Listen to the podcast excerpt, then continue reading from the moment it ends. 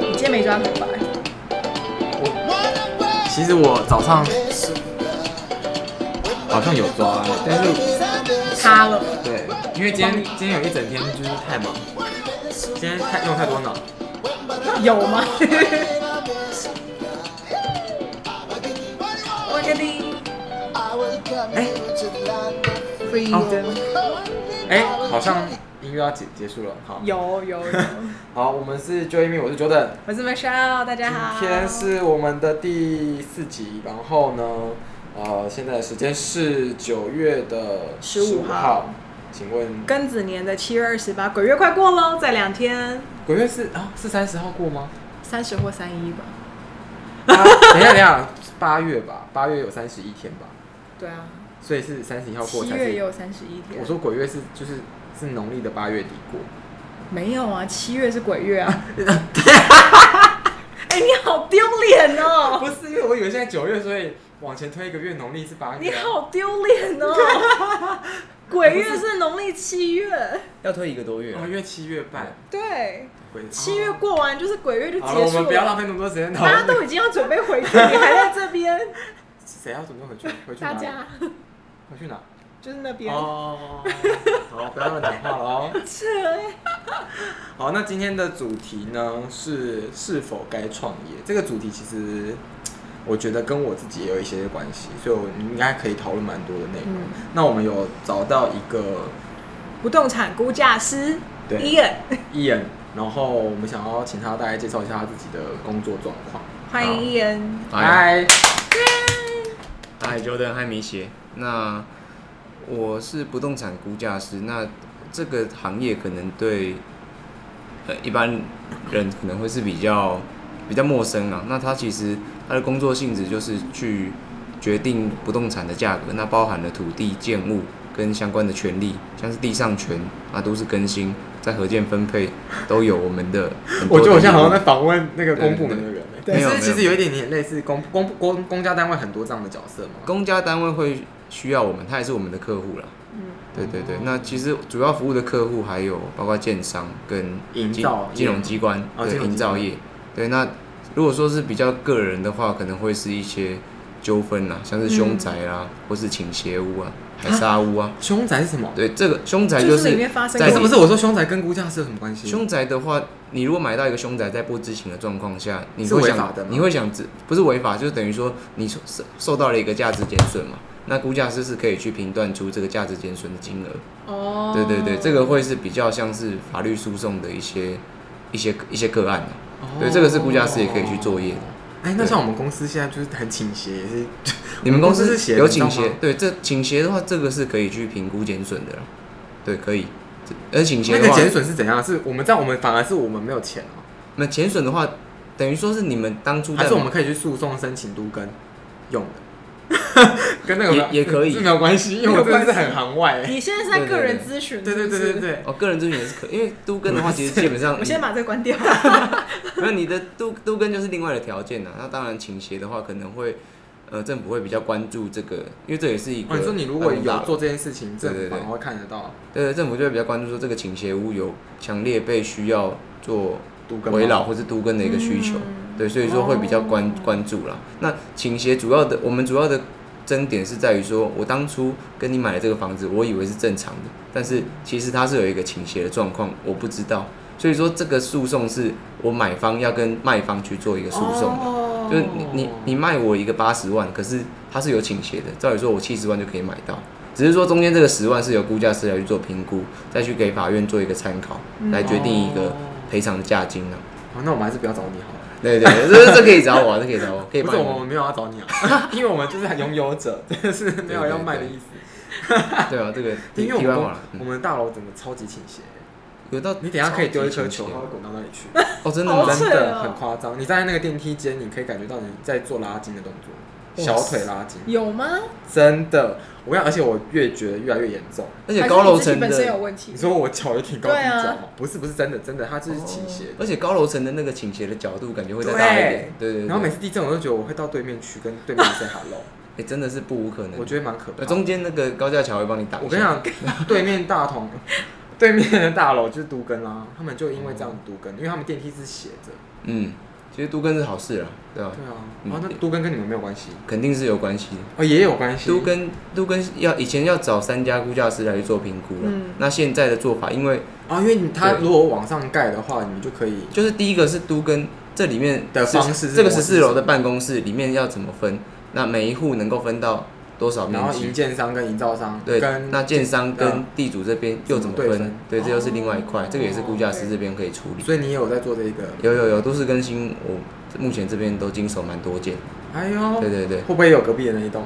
隔壁那栋没做到了，对吧？但大部分还是集中在双北这边。因为我认识地好，之后会后再聊。可以可以。我们今天有，这不是个人咨询，好不好？一聊会聊不完。突然一聊就觉得好离题喽，有很多东西可以聊。OK，那你那你在就是踏入这个行业，因为毕竟也是有一段时间了嘛，嗯，所以你是怎么样选择进入这个？行业行业，因为这个这个行业应该也算是，因为我我是不我们不是那么熟悉，但是事实上它其实是有点像会计师、律师、医师，它其实是有一个就是流程，然后必须要经过很多的历练或者是考试还是什么才可以过去的，对吧？对，这个就是一个专业证照的考试了。那其实就是高考及格及格通过，然后再加上两年以上的实务经验，对，嗯、就可以去开业成为一个估价师。对，那估价师高考过的意思不就变公务员吗？嗯、呃，高那高考有分证照高考跟一般那种行政公务人员的高考。嗯、高考是那是指他的考试的等级，等对，高等考试。对，那就是最难的，相对难啦，也不敢说最难。但是没有在高高考就没有再上去了，没有超高考，啊、就高考。对，就是高考，所以律师、医师这些都是高考，这些都是高考。嗯嗯，我就好像问了一个很白痴的问题。不会不会不会，但是我就是代表一些就是渔民。来，你说那个农民跟渔民吗？不是，哎、欸，我觉得你会被抨击。我的妈呀！你不要这样。开玩笑，开玩笑。没有啦，我是丢脸。不是，我是真的站在一个我不知道的状况，因为我本来就不是走师类的工作，所以因为我我的我的理解，像精算师或者是嗯呃金融分析师，他是有另外一个所谓的 CPA 或者是其他的考试，就有一点跟高考没有太大的关系。对对对，就是他跟国家没有太大的关联。但是估价师他其实 under 在国家考试底下。是。所以哦，那你们可以到国外去吗？呃，不行，去国外要考国外当地的证照，所以其实也是一个国，就像律师要考各国律师这样。你不能，你不能拿台湾律师照跟国外人说我是我是律师。对啊，就是前阵子有早期有到中国大陆那边拜访，他们当地也有房地产估价师，嗯，对，他们也是有当地的证照。那每个国家的。估价师的证照制度也是有大同，就是会有一些落差啦，但是其实差不多。对，都是都是需要当地再去取得一个证照，然后用当地的语言去把报告书撰写出来，对.才会是符合规范的。嗯，嗯，那今天的主题其实是在讲有关于创业，所以你是在这个工作过程，因为你拥有这样的执照，因为很多像我自己知道是。像律师或医师，医师可能又有一点不太一样。就律师，他通常在事务所工作一段时间之后，他会希望能够成为自己有一个所谓自己的事务所，或者是有一些就是也合属，嗯，什么律师事务所这种，就是他可能会想要有一些自己的 case。所以你是因为在这样子的工作架构，因为估价师嘛，所以你可能有这样子的很难拿到的牌照，对，所以你想要踏入这个。这个领域还是是什么样的因缘机会在？然后还有一个点是你在什么时间点进入创业这个阶段的？因为我觉得这个是蛮多人可能会想要知道，因为有些人他是在工作，呃，是在念完书之后他就很想要创业，因为他因为现在的大学生或者是研究所他们的教育体制底下，或者是在这个资讯爆炸的状态下，很多人会觉得可能我。可以自己做一些我想做的事情。嗯，我觉得可能现在有一些这样的意识。嗯，可是，在我们这一辈，好像又有一点点不是这么的风行。风行这样子，就一出来就要马上创业。嗯，所以我在想的是，你是在大概几年毕业几年后进入这个状态，然后你是怎么样进入这个状态的？OK，首先就是会进入这个行业来讲，其实也是因为我本身就是相关科系啊，就是台北大学的地震学系。嗯，那这地震学系就会介绍到很多不同的证照，还有不同的出路。嗯，那这个证照中，其实估价师是相对比较难取得的啦。嗯，所以那另外还有可能地政士或者是经纪人，可能会相对比较好取得。那其实这一块，而且也是个人兴趣的导向啊，我也觉得作为估价师去呃利用。现有的一些资料，然后去做比较一个精准的分析跟一个差异调整，那决定出一个不动产的价格。因为这不动产的价格就是少则千万，动辄上亿，那能够去合客观合理的评估出这样的一个价值，我觉得会是我比较比较比较向往的一个工作了。嗯，对。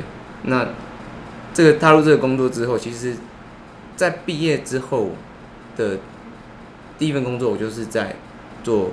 估价的这件事情，嗯，那当然估价要从事估价，就是进到估价师的事务所里面。嗯哼，那事务所里面一开始在没有取得证照之前，我们就会做助理。对，哦、所以你其实是还没有拿到估价师执照，你就已经先工作了。对，对我这边刚毕业就就有，哎，是不是律师也是一样？就是你是可以不用，嗯，你是可以不用拿到执照。但是你如果没有执照，应该就不能自己出来。对，那个是叫助理啦。对，律师也是律师，就等于是协助。对，协助估价师去从事就是股钱，撰写估价报告书，可能练功啦，练功啦。对对，前两年其实都是在练功了。那这个练功的时间，那刚好估价师的规定也是说，你前面在练功的时间，也可以拿来当做你累积实务经验的时间。哦，所以你刚刚说的条件的那个两年是？对对对，可以在考试前。对，在考试前两年有确实的在估价事务所服务的话，也是可以的。不是要考完之后两年？对对对，不是要考完之后两年。那有这样子的经验是呃必要的吗？是必要的。对啊，它就是必要条件。哦。对，这必要条件就是高考及格跟两年以上的实务经验。但是它不限那两年是在在前或在后。考试后。对对对，所以这个就是蛮友善的，因为而且我们在学校学完，可能到了事务所里面去，真的去。操作一些估价的一些流程，在考试上回到回到学界，回到书本上，可能又会有不同的一些冲击了。所以说在准备考试，对，那你考试也会比较好。对，肯定是有一些帮助。对对对，所以说也是。对，在前两年都是在做助理，那也很幸运的刚好做满这两年，哎，就考上估价师。哎呦，对，等于说是要件都一次取得。我把它翘起来。没有啦，没有啦，对，就是有认真准备。你就是第三年就考上了。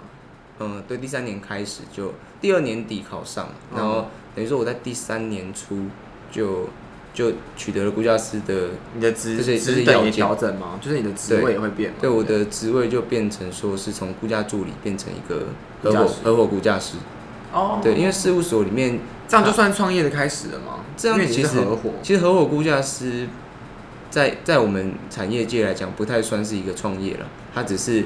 嗯，挂牌挂挂牌在一间事务所，那一间事务所为什么需要你的牌？就是因为估价师事务所可以成立，就如果说你只有单一个估价师就可以成立一间事务所，对。但是如果你有两个以上的估价师，可以成立一个叫联合事务所。嗯。那这个联合事务所不止在名称上有一个变化了，那在公部门的一些案件或是一些金融机构的一些条件，他会要求，对，他会要求，哎，你可能里面需要两位以上估价师，或是你是要联合事务所。结案的条件会不同，对，结案的条件会不同，你的事务所的门槛跟你能够做到的生意也不同，嗯，对，所以说可以标到的案子也不一样，对，可以标到的案件的规模也不一样，对，对对对，所以说一般的事务所都会希望是说有两个以上的估价师来去争取联合的一个状态。可是，一般联合不是都会有，就是如果你你们你本来那个公司就是已经是。联合了吗？然后你是再多加进去，所以他可能有四五张牌。我原本那间估价师是单一单一事务所，就只有一位估价师。因为你的加入才变成联合。是是是，哦，还蛮强的。没有没有，就是那每年去考估价师的人数大概多少？去考的大概会是在五百到六百个，可是实际应到的人数其实每次都只有大概三百个。那上的人其实大概会在十到三十个之间。对对对，它是有一个高，呃，应该是有一个分数超过就算进去，还是？对，它是及格制的。哦。对，它只是说里面的七个考科就是全申论题了。了解。哦。对对，所以你如果业界的经验其实就更好啊。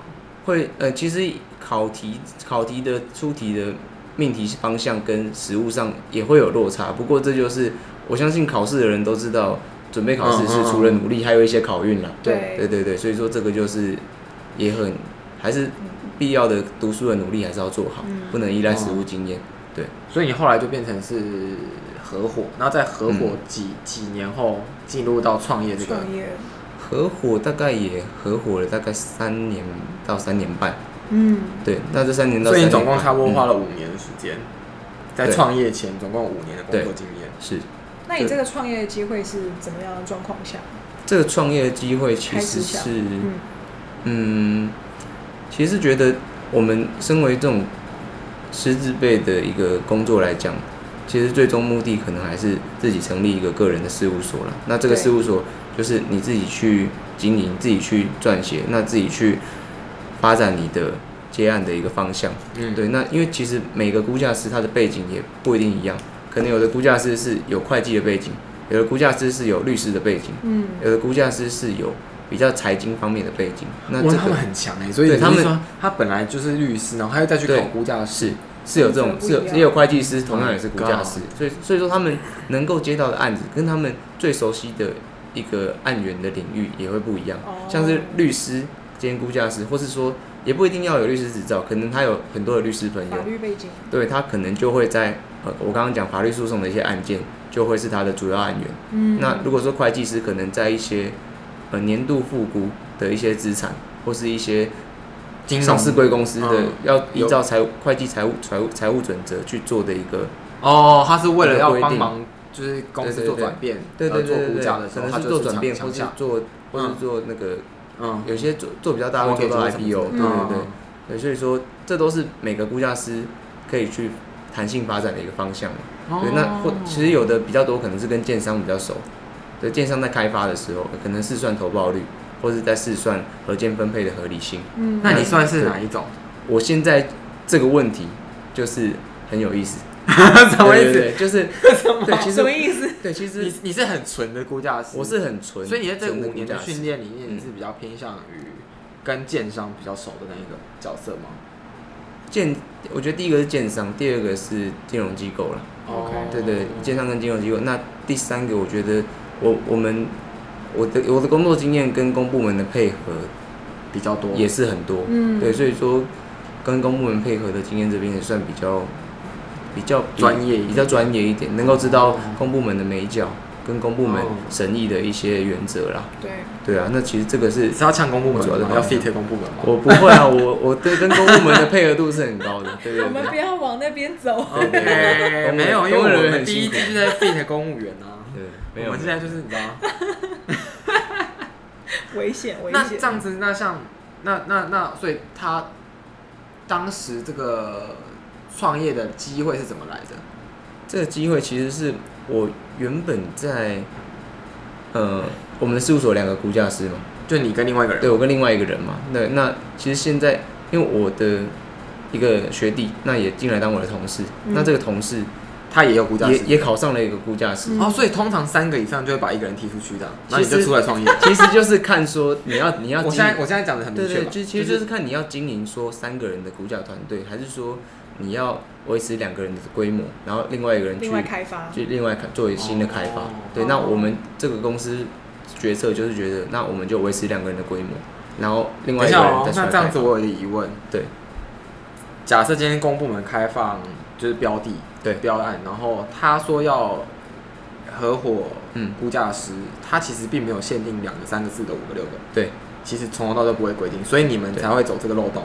对，不是漏洞，就是才会走这个策略，这个策。略，对对对，这是一个决策，就是反正两个以上就可以，所以我们第三个就出去外面再开一个这样。是，嗯，对，那再聪明，对对对，再开一个，其实你就可以有更多的触角。对，因为我其实我目前其实五年的工作经历不算长了，那这五年工作经历再另外去慢慢的去累积的话，也许会有一些不同的不同的冲击啊，或者不同的面向。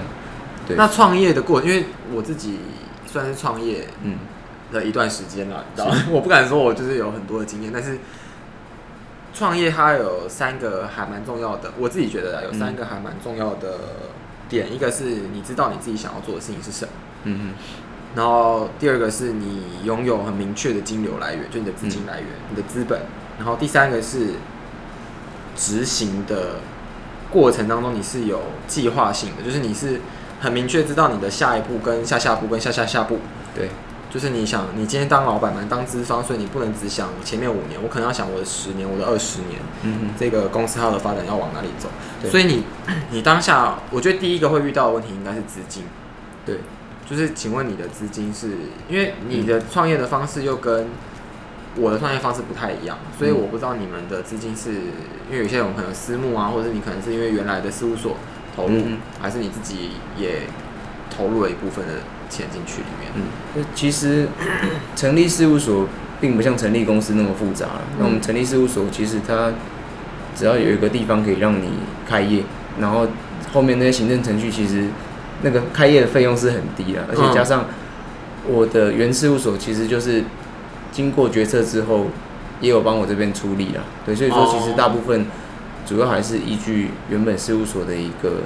投入一个投入，嗯，对，所以说在金流上，我是觉得我这边没有说负担到太多了，对对对，等于早期的一些，其实我其实就是负责处理那些行政程序，就是也稍微查一下开立新事务所的资格，嗯，跟跟一些要件。哎，其实这个是真的跟我想象中的创业又有一点不一样，对因为嗯，师自备的人创业好像都是比较偏向你那个模式，就是他是有一个专业的执照，所以他。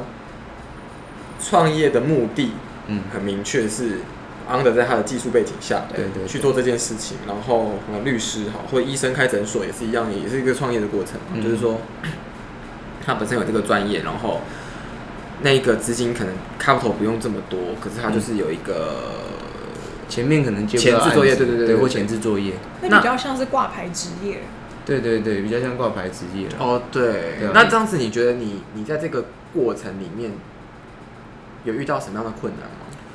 就是 instead of，嗯，因为应该是说你本来就是领薪水嘛，对，你现在等于创业的时候是也是领薪水，等于是创对，还是有基本的薪水可以领的。不过说之后的呃更多的收入的话，就是要来自于来自于你的业绩，嗯，对，那这部分其实就在早在一开始前前期会有比较大的影响嘛。因为一开始的案源就不是那么稳定，而且我刚好提到，我变得变得说我新成立的事务所是非联合，嗯，对，那在很多的、哦、很多的公部门的案子上，其实就必须 lose 掉，对，就没有、嗯、没有办法同样去争取那样的案件嘛，嗯、对，所以说这一块就是会少，那加上这个新事务所的名气也小，对，所以说要去做起来，就是其实跟自己开立新事务所。蛮蛮蛮一样的，就是你就是变成一个小事务所，重新开始累积你的口碑、你的名气。所以你觉得最困难的是什么？我觉得最困难的是还是按业务来源啊。嗯，对，因为业务来，因为以估价师这个角色来讲，我们所对应到的客户并不是一般一般民众啊，因为主要还是就是刚刚讲的建商或金融机构或公部门。因为那建商其实基本上。就是跟我们在挑建商一样，建商挑我们也是一样，会希望挑有名气的、历史悠久的、有相对规模的。那金融机构也是一样，对，金融机构甚至会有他们的一个估价名单。嗯，那进入估价名单就会要求你的年营业额，或是一样你需要联合，嗯，或是你的公司的规模要怎么样，这可能要超过十到十五人。所以这个就是他们在要求上也其实也蛮严格，那对门槛会比较高。那公部门就刚刚有提过嘛，所以说新的小事务所要去做一个发展的话，第一个我这边就是可能，因为我们工会会有一些轮值案件，让每个估价师固定有一些案子可以做。对，那第所以是等于是还有一部分的来，对，它有一部分算是法定的法定收入啦。对，所以说你只要开业就有的做。当然这个案子并并不是那么多，因为因为很多估价师在轮啊。对，就是但是你一定会有一个稳定的收入。那第二个就是。可能就是要从业务来源，就是很重要的，跟创业也是一样，就是人脉了。对，那我现在可能有一些律师朋友或会计师朋友，或者在建设公司的朋友，这边就可以介绍案子给我。嗯嗯。对，那其实一般公司去承，一般小建商在做估价的时候，他不一定要用比较知名的事务所，他小事务所也是都可以去帮他承做，因为我们每一家估价事务所都是就是有高考及格、实务经验。的合法事务所，对，所以说我们做出来的估价报告书的效力都是一样的，嗯，对，那不像刚刚的，哎，大型建商、金融机构或公部门会需要一个比较强而有力的背书了。对，它是因为他们在这个、嗯、假设他假设你们现在估出来的金额，就是大的估价事务所跟你们估出来应该其实是一样的吧？对，其实是其实是相去不会太远，因为你们的背景跟你们的理论是一样的，嗯、所以算出来其实是一样，只是说因为这些机构他们可能为了要 IPO，他必须要告诉股东说。我现在是找这个规划师，他是很有公正性的，嗯、所以来做这件事情。什么样的事务所？就只是因为这样子。对，就只因为这样子，就是有一些形式上的要求。但其实你公司现在给你等于说开立这样子的另外一个独立的事务所，嗯，它其实也是一个养你自己的牌子的好机会。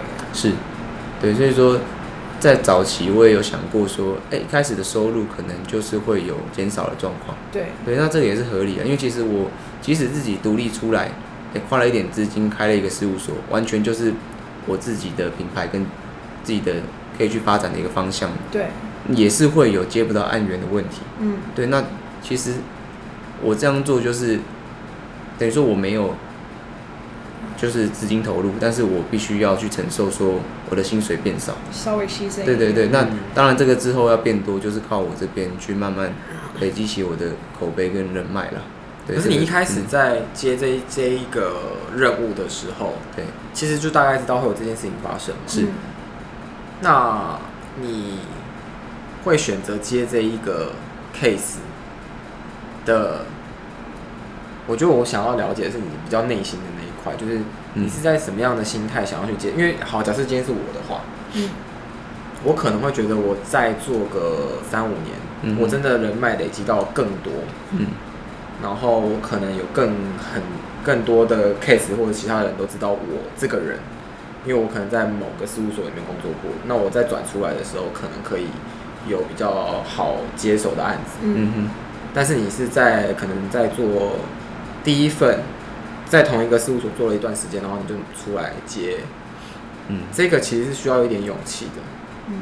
对了，因为这个的话，其实我觉得第一个是帮我。开设新事务所的这个原本的公司，它也是用一个我们关系企业的的另外一家建经公司建筑经理了。那其实就是建筑经理就是帮建商或是帮地主去处理呃盖不盖房子的资金的那一块。对对，就是那那个建筑经理公司又是一个比较也是有相相当的历史跟相当的经营规模的一个公司。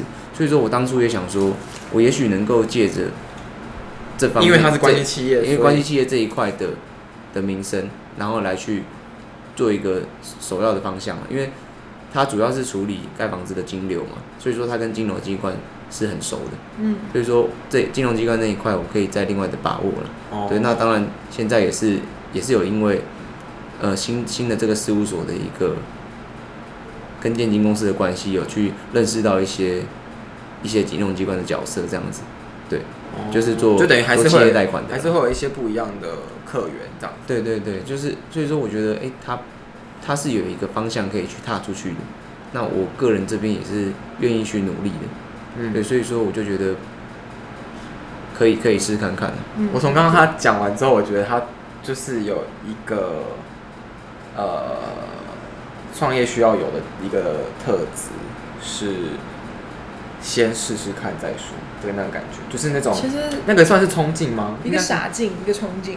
对，因为你不知道那个抉择后面会是怎么样，你只知道我我可能做这件事情会有一个不一样的突破，对，所以我做这件事情，就像当时我做呃回来台湾这件事情，我的我选择那个选抉择的时候，当然有一部分是不可抗力因素，这可能有些人会知道，但是还有另外一个很大的因素是。我可能选择这件事情是完全跟我本来学习的，或者我本来做的东西是不一样的。嗯、那一个东西是还蛮需要，就是我刚刚说的勇气。嗯、因为我其实在这一段是想要跟听众，就是其实有有想要创业的人，是那个创业不一定是一个像我们可能是开了一个大型公司，或者是创一个工厂这样子的模式，嗯、而是。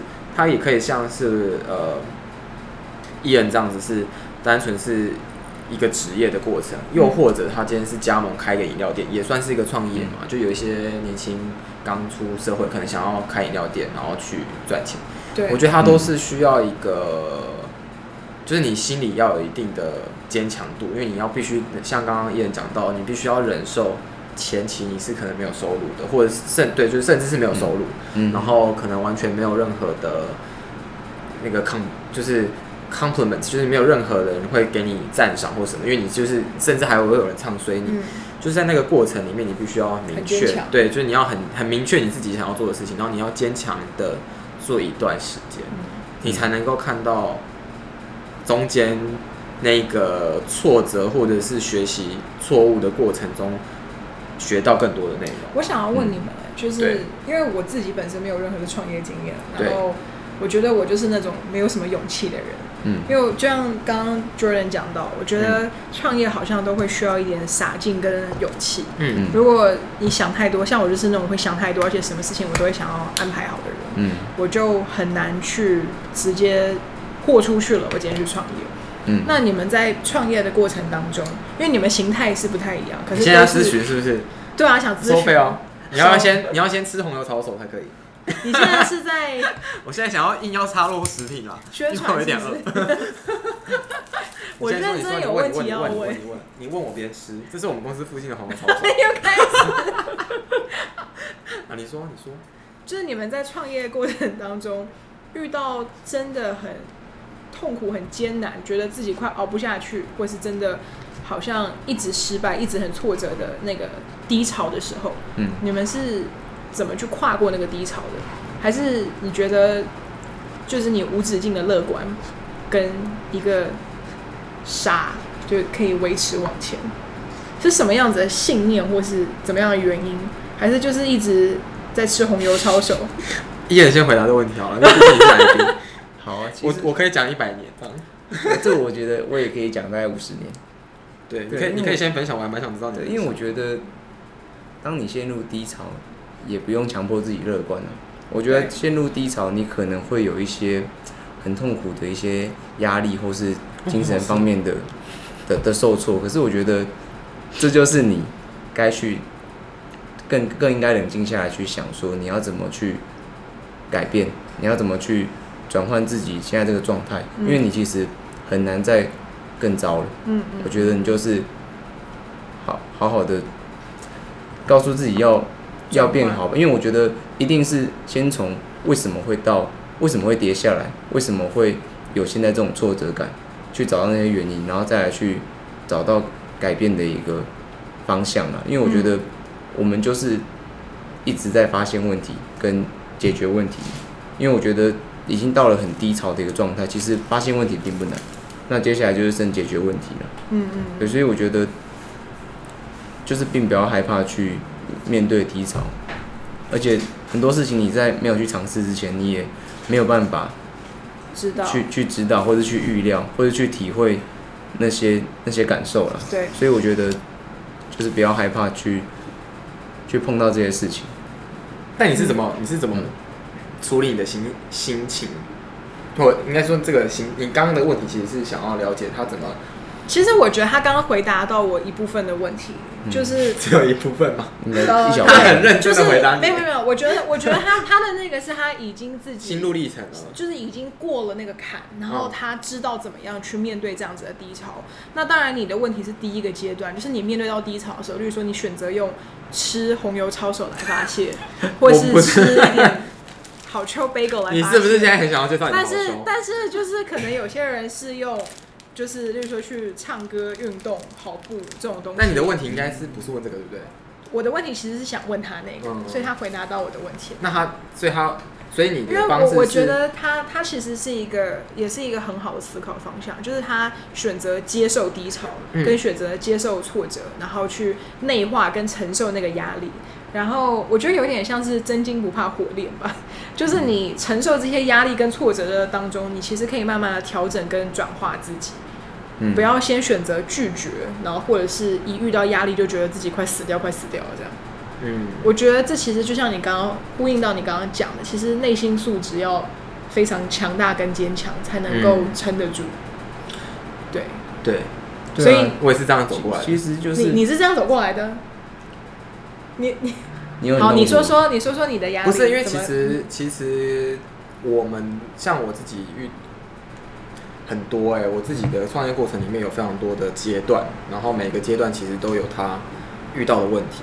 对，even 到现在这个，我觉得他我们现在是在成长阶段，所以成长阶段其实也是会有我们成长阶段的压力跟问题。只是我觉得每一个问题到的时候，那个态度是，我现在先把这个问题解决好。嗯，还是我要想更长远的是，我后面可能还会有什么问题 coming in，然后我要怎么样去思考它。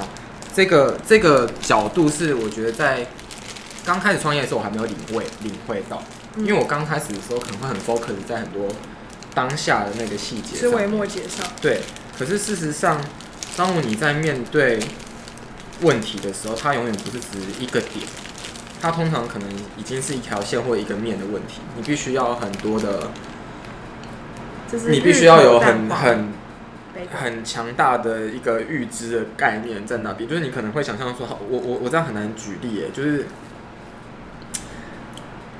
我们现在假设开一个，我们现在创那个牌子，好，我们创一个品牌，那品牌会遇到问题，可能从品质。嗯到通路，到行销，到甚至是人的问题。那你如果每遇到一个问题处理它，你可能就会忘记其他的部分。嗯可是创业的人，他是一个灵魂，他是这一整个业，这一个这一个公司的灵魂，就是这个公司的舵手。你必须要能够把底下这些不同的人。让他跟着你的步调走，然后去处理这件事情，而不是你自己下去处理这件事情。嗯，我觉得这是一个点啦，就是在我的公司规模里面，我必须要做到的事情，我必须要让所有的我的这所有的水手们知道我们的船要开到哪里去，所以我要想到的问题可能会是更广。所以我有时候在面对低潮的时候，我只要想着这些人。都在往同一个方向走，我们并没有走到错的方向就好了。这个中间遇到的每一个浪，都是我们必须要我们的过程嘛，我们必须要通过这个浪，你才能往目的地抵达。嗯，所以那个东西是我觉得在经过了一段时间中，因为一开始的时候一定是你可能没有太多的人手可以帮助你，必须要很 detail 的做每一件事情。在这个时候是创业第一阶段最容易迷失的时候，因为你没有办法看到更高的东西。可是如果一开始你很坚，所以我才刚开始说那个信念很坚强，这件事情很重要的原因，是因为你知道你的目的地在哪里，然后你相信你做的事情是对的，然后你也相信你的产品也好，或者是你的服务是专业的，是不会有问题的，那做就对了，就是你就是往那个方向走。所以当你遇到了问题，不是说有人就一定会解决，而是你要跟你的团队一起解决它。但是你要让他们知道，我们在往对的方向走。我们现在只是遇到这个问题，嗯，那我们就怎么样把这件事情解决，你就过了。嗯、那你一过了，你知道那种东西是会有一个很快速的前进的进步的一个空间。嗯，所以我觉得那个东西是创业会遇到的几个前期的阶段，是大家其实在内心里面应该要有一点点 prepare prepare 好的。就是因为你要经得经得过这些考验跟时间的历练，你才有办法到达那个目的地。对，所以如果当你很快就放弃，那表示你可能那个信念还不够强。嗯，对，其实它它可大可小啊。你今天如果是饮料店，你选择加盟的时候，你你在你想要做这件事情可以，可是你选择什么样的体系去加盟，就影响到你未来。走的方向是什么？所以其实你要很知道你为什么要做这件事情。好、嗯，我想要开一间咖啡厅，我想要开一个花店，是因为你对这个事情有兴趣，还是你对这一个，你对于这一件事情它的目的到底是什么？你开这个花店是为了要赚钱，还是是为了要完成你的梦想？嗯、那你的梦想到底是什么？嗯，我觉得这个东西还蛮重要的。就是如果你今天没有办法问了回答你自己这个问题，那我相信你现在是没有准备好创业的，因为你不知道你的目的地在哪里。嗯，对，我觉得这一件事情是蛮多。就最近其实像我自己的几个朋友有问我说，哎、欸，他想要加盟可能咖啡店，嗯，那他的目的是什么？他是说可能呃，因为他离职，希望要带小孩，然后呃，可能又希望可以有一定的收入，然后又就是在家附近可能就是要有个租赁的一个店面或什么的这样子。那我就说，蛮危险的，听起来。哦，没有哦，他好，我们现在假设今天这个 case 进来了，就是假设我现在是个顾问，就是我们要辅导人家创业的话，今天有这个目的还蛮明确的，他是为了要赚钱，嗯，他为了要能够同时顾小孩，那我就会建议他选择一个成熟的体系去加盟，而且这个，呃，那个成熟体系是他有一定的名气的，他选择地域性里面，嗯，好，他那他那他他那时候他的这个 case 是说他在台中。然后呃，我就跟他说，好，台北可能有某几个，其实已经有一定的名气，甚至有媒体报道，然后也蛮多人会去的咖啡厅，那他们也在进行扩店的动作，但是台中还没有，那我就会建议他去开这样子的店。第一个，他们本来这个体系就想要开店嘛，嗯，然后第二个是他有一定的名气，所以一定会有人来买，所以你要赚钱可以赚得到。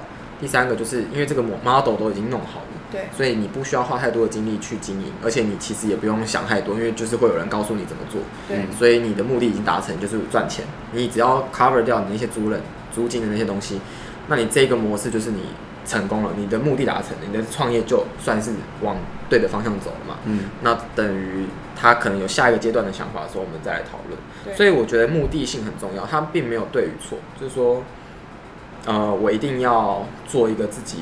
然后很标新立异，做出一个自己的牌子，然后或者什么什么的也没有，就是你只要知道你自己想要做的东西是什么，那你就选择跟你那一个目的地有关的选择就好了。嗯、我觉得这个没有绝对的对或或者是错，嗯，对，这就是我在强调创业的那个目的性这件事情。嗯，那像我自己的目的很明确，就是我们可能想要帮助到农民，或者帮助到呃癌症的患者，有一些东西是我们开发。这样子的一个原料，那在这个开发的过程，我必须要同时去开发保养品，或者去有一些我们的整个品牌的概念融入在里面，所以我们就做这件事情。但是我目的还在进行当中，我们还是持续的希望它可以研发出帮助到病人的内容，这是我们公司成立的宗旨。就是为什么每个公司它背后会有一个它成立的目的嘛？嗯，只是说它到一个程度，它其实已经达成的时候，你们就会觉得说，哎。例如像那个什么电脑或什么坚若磐石之类，就是可能，可是他，但是他可能最后就会，因为他已经，因为他已经不是在那个，他已经完成他的的动作，所以他下一步就就会有更多的内容是超越他当时一开始的目的。对，所以创业本来就有很多阶段，像我就还在成长阶段，我还没有达成我的第一阶段的任务。嗯嗯。那有些人的那个任务目的达成是很快的，他可能就像我刚刚说，他只是想要赚到钱。对。那就可以很快达到这个目的。那我们想要。做的是可能品牌，那你就可能花更多的时间。那就像艺人，他可能想要累积更多的人脉，他想要经历不一样的，就是在职业用自己的牌照去职业去累积自己的名气，这是他的目的嘛。所以他做这这个这个决定，那的确他就会再撑更多的时间，他就会有自己的名声出来了。你就会接到更多案子，然后经过更多案子，你就会有你自己的信誉在那边。所以就是目的性的问题。所以其实听起来蛮像是创业很重要的几个，嗯、一个是你必须要接受，就是会有一些低潮跟挫折，嗯、那你要有足够的信念跟坚定性去撑过去，而不能被它打垮或是直接压垮，因为好像低潮很多种，但是不管再怎么样，你也不可能再更糟了，或是就算有可能更糟，嗯、但你因为是创业的人，所以你必须要撑住，嗯、然后同时你也要莫忘初衷。你原本成立，跟你原本想要做这样子创业的背后，你的目的是什么？嗯、然后你当初一开始的原因是在哪里？然后你的呃理想是要做到什么地方？不要被每一天的那种枝微末节的小事情卡住，嗯，然后就忘记了要看更大的方向。嗯，对，嗯，哇，你很会 conclude 哎，对啊，这是我的才能。然后 不知道这能不能创业？另外，我觉得还有一个创业必须要面对的事情是，当自己变成是脂肪。你自己是资方，资方，资方，资方不是脂肪，哈，资方就是你是提供工作机会给别人的那个角色，就是我刚刚说的，其实就是水手跟你是掌舵人，跟你是水手有别的别掌舵人那个概念是不太一样。那这个很难在今天这个时间点讲完，我觉得。但我想问你一个问题。啊，你问，我们只剩下一点点时间哦。没问题。你觉得掌舵人要不要是？这是芋头咸蛋黄，非常的好吃。真的吗？非常好吃，会惊为天人。你刚刚有惊吗？刚刚看到的观众，等下你刚刚有吃吗？我刚刚还没吃。这真的很棒。嗯，就是一个中秋 bagel，对不对？哎，你可以这样讲哎，哎，你好会，蛮合理的。哎，我们等下来吃小潘。哦，小潘，这个真的很好吃。我跟你讲，我叫小潘现在不是没有原料了吗？我跟你讲，我是某人帮我排队买到。某人？哎，我也有朋友认识小潘的的老板。你讲的某人，我们是不是认识？对，那个某人是我们认识的学长，宋某。老宋某。对，好像是第一集的来宾，是不是？很会拍马屁吗？很好吃哎，是不是？可是还没吃到蛋黄。你这是屁话！我这样，你刚刚问什么？你还没忘记我是不是？谢谢你哦。因为我想说四十五分了，快点。你不要给我喷出来！拉萨贵。我要问的是说，你觉得作为一个船长，你因为你刚刚说有水呃水手跟什么掌舵的人，嗯，你觉得作为一个掌舵的人，他要也是一个好的水手吗？还是说他不见得要会是一个非常优秀的水手，非常有经验的水手，他也可以当一个很好的掌舵人？等下等我吃下去，这就跟讲不出来是不是？没有没有，不会开船对不对？我会开船，不熟悉水性。我真的有船的驾照。真的吗？我真的会开船，我可以载你们去澎湖。哦，那走啊。好，谢谢。呃呃，我觉得有一部分需要，应该说水手有分左舷、右舷跟前面嘛，就是你就是每一个应该说各司其职。对。呃。但是船长他必须要知道很基本的几个面向，嗯，例如说他可能要知道引擎怎么修，可是其他的专业你必须要相信这些专业的人，嗯，那我的以我的角色是，因为我算是从零开始，就是我没有任何的前辈，或者是没有任何的前前面的任何人教我任何的东西，所以你那艘船上没有水手，原本就只有你。那一艘船是我打造出来的，应该这么说。你是诺亚？对，就是当时像这个办公室本来就是一片荒芜，然后我甚至我自己去找办公室的 O 那个 OA，然后想办法来弄弄这些东西，然后甚至是找装装潢的人，然后跟他们讨论讨价还价，然后还这边监工啊什么的，就是已经枝微末节到这种程度，就是你必须要把东西做出来那个角色。那我基本上。也尝试过做每一个不同的部门在做的事情，对，因为一开始就就像我刚刚说，一开始你就是自己做的事情嘛，对，你没有那么多的人可以帮你做这件事情，所以它算是一个磨练的过程，对，所以你在练你的刀嘛，你就是知道说啊，原来这个这个事情是这样做，那个事情是这样做，因为这些都不是我的专业，我的专业其实是可能财报，或者是可能是有关于呃国际贸易，嗯，我 supply chain 要怎么做，嗯，可是。那东西可能到我回到我的生计这一个工作里面的时候，我可能我不会知道配方，我不会知道呃化学 chemistry 的一些配的那种东西。可是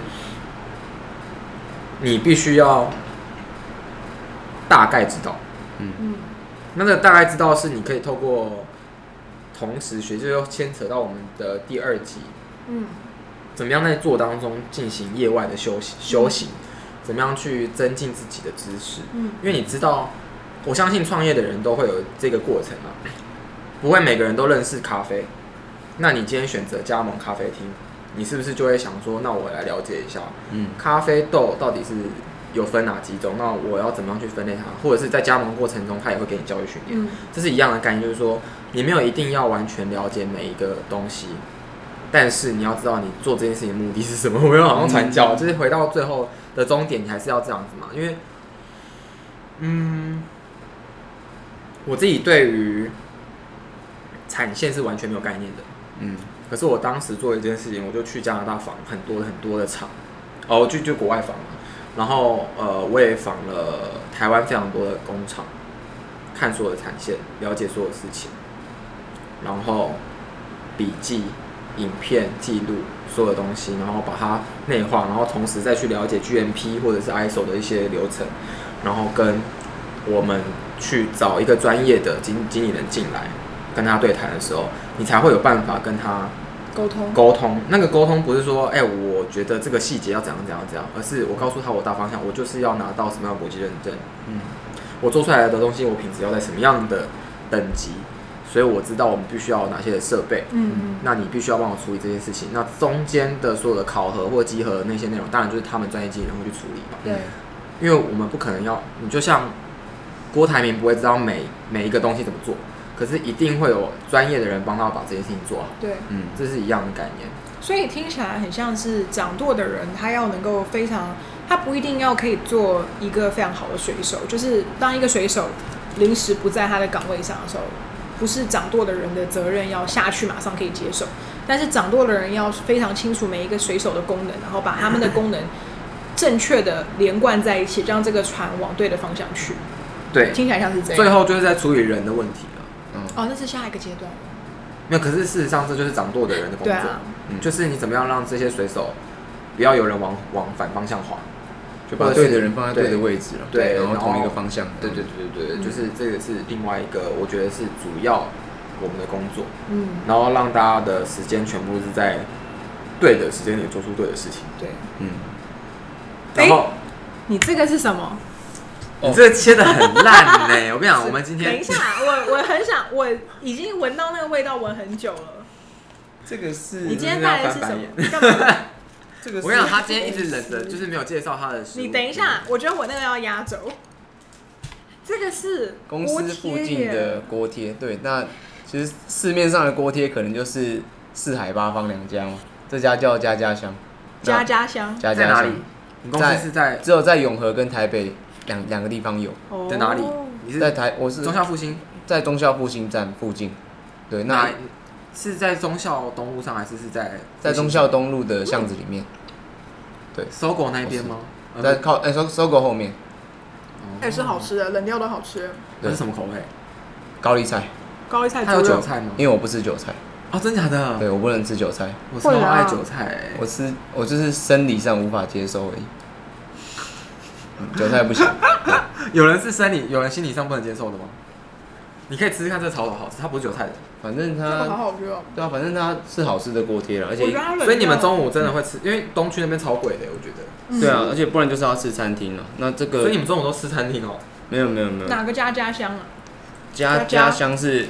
你笑屁哦！图上面有写家家乡，佳肴的家，对，人土土家，人土土家，嗯，然后它一颗鸡块很大颗，我通常一一般男生吃八颗就饱了。这他真的假的？直接八七五十六，五十六元搞定一餐。哇塞！嗯，这真的蛮大概是。数学吗？对。瞬间九九乘法表起来，八七五十六，这这真的蛮好吃的。那九七，哎，他六十三，三六十八，有点犹豫哦。四九，八十六，哎，他是什么酱啊？它是甜辣酱吧？甜没有，是酱油膏加甜辣酱。嗯，因为我通常都是配酱油，它这个要咸的混在一起加。嗯，它这蛮好吃的，好吃。比那个四跟什么什么八，我觉得好好吃，真的不错。好的，万众引领期待的不那一代，那已经你那个已经吃过啦。我刚刚就是你刚刚不在吃吗？中秋贝果啊，就是你有吃红豆好秋，我还没很好吃。好，那等一下，就是好秋它有出很特别的口味，我就咸蛋吗？咸蛋黄芋头，我觉得那是一个非常非常 local 的，就真的很好。你觉得如何？等一下，等一下，干嘛？你刚刚就是要介绍这个吗？对啊。那你刚刚不是介绍过了？我没有介绍过啊，我只是你在讲话。刚刚刚刚是摘要了，现在要介绍了。你看，对，我的妈呀！刚刚到底在干嘛？妈呀，个屁呀！你要不要把这个最后一个吃掉？我刚刚没吃到蛋黄啊。来，给你，就觉得很好吃，全部给你。好，你是不是现在比较想要吃小菜？没有，我其他我其他也有买很厉害口味，我就是虽然不会现在马上吃。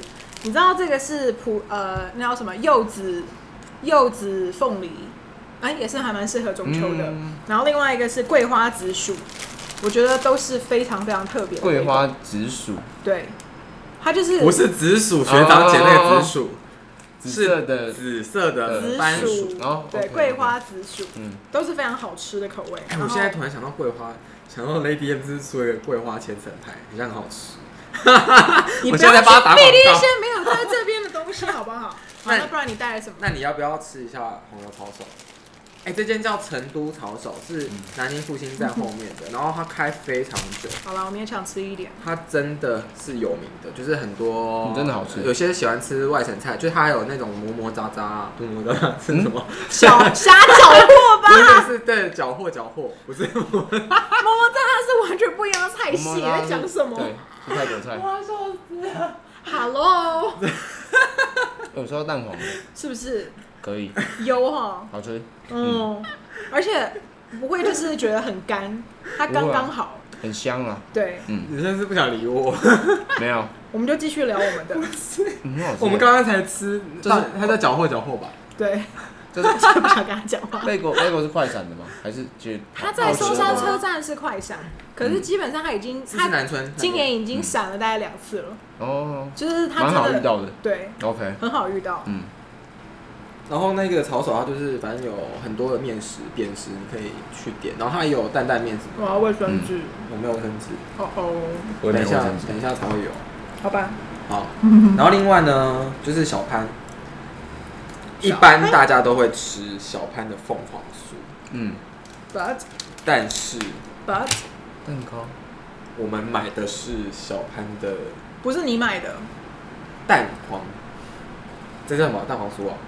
凤凰酥吧？蛋黄酥，不是月饼，它是蛋黄酥。哦，蛋黄酥，它里面有绿豆跟红豆。哦，那就是蛋黄酥。然后它还蛮少人知道，它其实这个也蛮好吃的，而且它做很少。你这样拿给我们看，就真的没有人看得到。哦，这样子，看起来真的很好吃哎。Serene，哎，Serene 这个时候就上线了。我跟你讲，小潘，小潘就是要吃蛋黄酥。好，留给你。如果现在马上秒速飙来的观众，就可以得到两颗。这个是排队买到的哦，这是真的要买要排很久，有人排了一整个早上。对，有人一整个早上都没有上班，就跑去排这个来发拍马屁。他说是怎样？拍谁马屁？怎么排得到？就他没上班啊。我要吃吃看，我还没，我也没吃过。吃，你吃相好难看。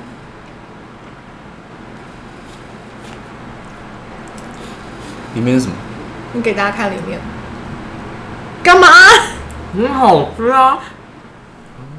可是明天毕业旅行，你就现在赶快冲过来，然后吃就就可以。超好吃！我的妈呀！我要把这个皮吃掉。你等下委员呃，有人就一直在爆雷。I'm sorry，伊人，等下也吃一口。那我们那个是绿豆的，那我吃一个红豆的。嗯，我跟你讲，你吃太小口了。没有没有没有，就算它热量爆表，我们还是要吃它。它真的实在是太好吃了。这个绿豆真的很厉害。我怕我吃的会反馈太大。反馈什么太大？叫出来。那你就叫啊。我这个一口塞河里。嗯，一口塞。